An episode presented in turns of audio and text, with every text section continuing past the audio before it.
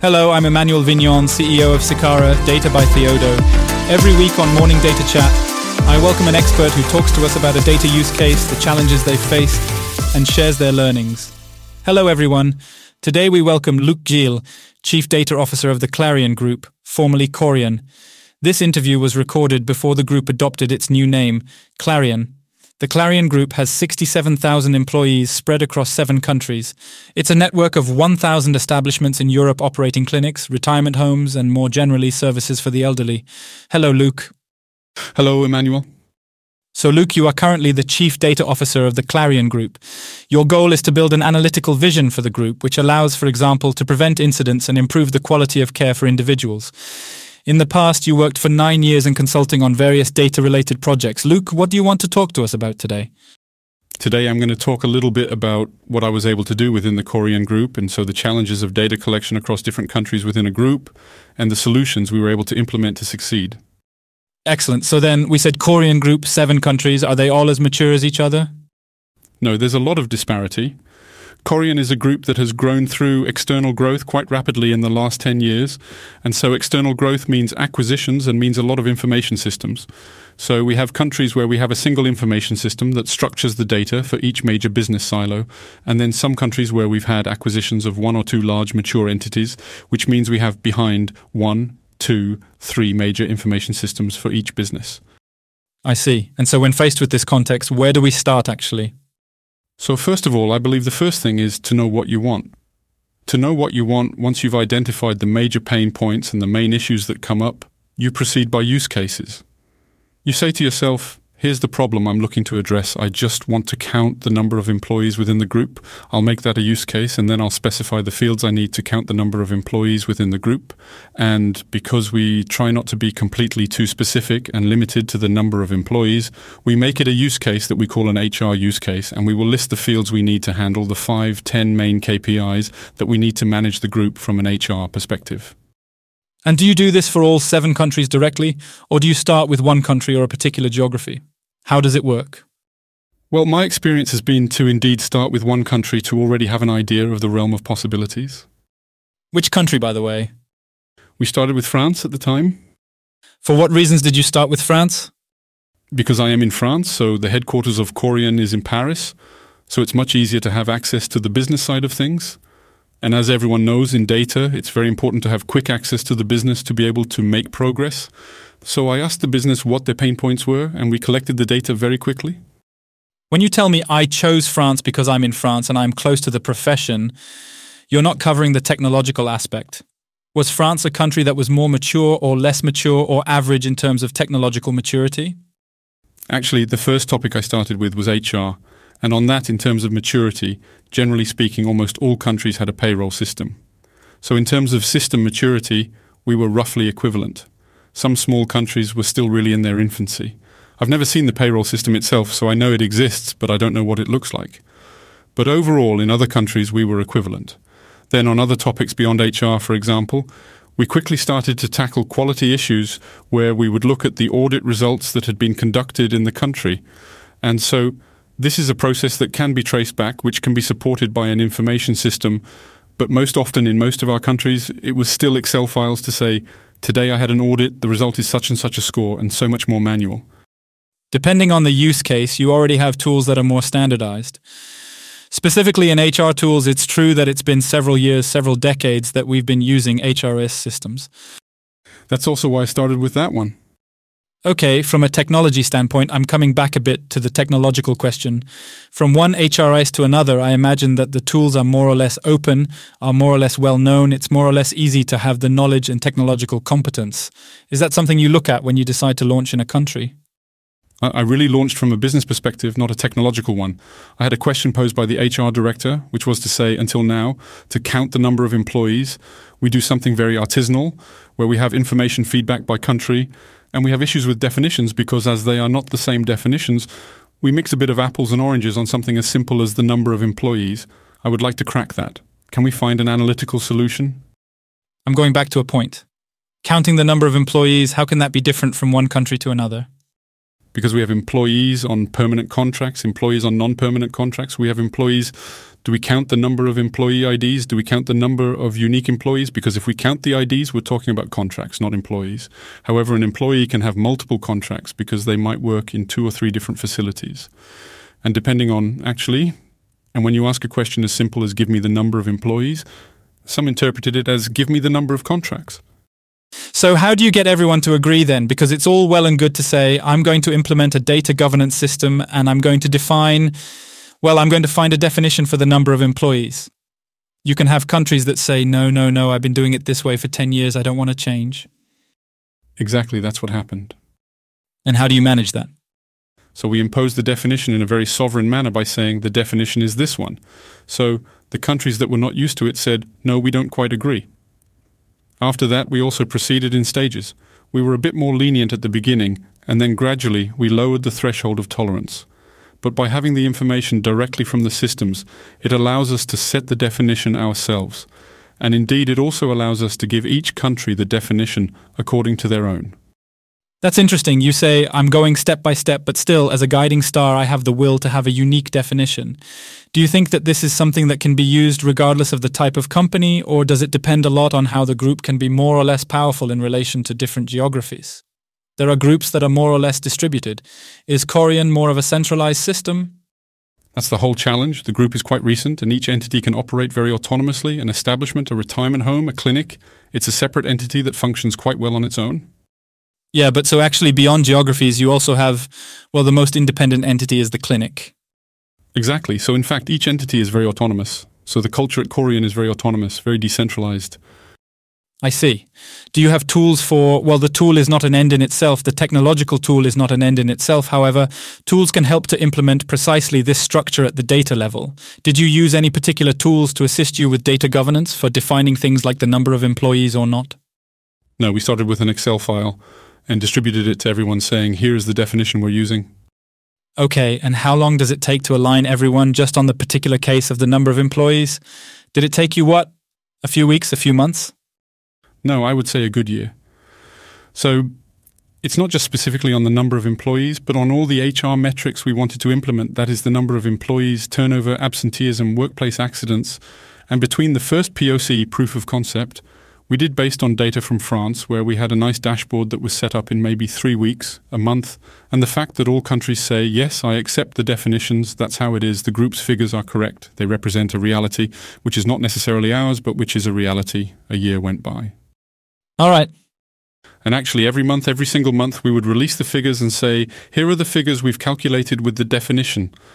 And then, as the figures from the last country to release were released after six months, it took another six months for that country to say, oh, yes, indeed, the figures that are calculated represent a reality.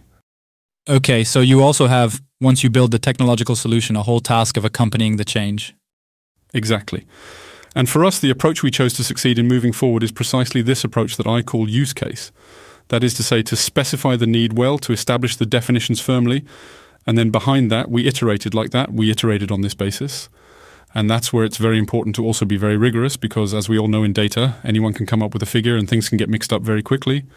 The only and unique way I managed to get by was to prove to the countries that by sending their data source with 60,000 lines, we were indeed processing all 60,000 lines, that we had applied such and such rule, such exception.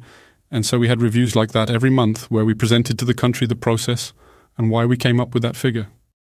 Okay, so in fact, what you just said is extremely important. It's that in fact, there is a very strong dimension of trust between the data teams that build and the users in the business or in the geographies, so that in the end, people say, okay, the figure is reliable. Exactly. And there, the asset we have for us is expertise because normally we know how to do our job well, and so we do it rigorously. And therefore, we have a figure that makes sense. And normally, this level of expertise is somewhat superior. Ah, yes, you're talking about business expertise. No, both business and technical. And since we have a level of technical expertise that's a bit higher than the country's norm, because they are not experts, it depends again on the country's maturity level. Some have very structured data teams, but overall, it's still the business teams that were maneuvering to produce these KPIs. We managed to prove to them that we know how to handle data and that we can achieve a result that makes sense. Okay, you've said several times, you've come back several times to knowing what we want, the use case, things like that. There's a trend in data that I would call data product. Is this something you're very confronted with? Is it a school of thought that you pay a lot of attention to at Korian? Has it changed in the past four, five years? How do you see things in relation to this data product logic? Absolutely. I feel that the notion of data product is a generalization, or at least something that it's similar to the use case, but very industrialized and very formalized. And actually, I find it fascinating because indeed we realize that we have a product to sell, that it has its qualities and flaws, its robustness, its durability, etc., and that it needs to meet the user's needs. And that's the whole interest of data. And how do you go about? Do you have any theories on this? How do you find the skills? How do you recruit them at Korian?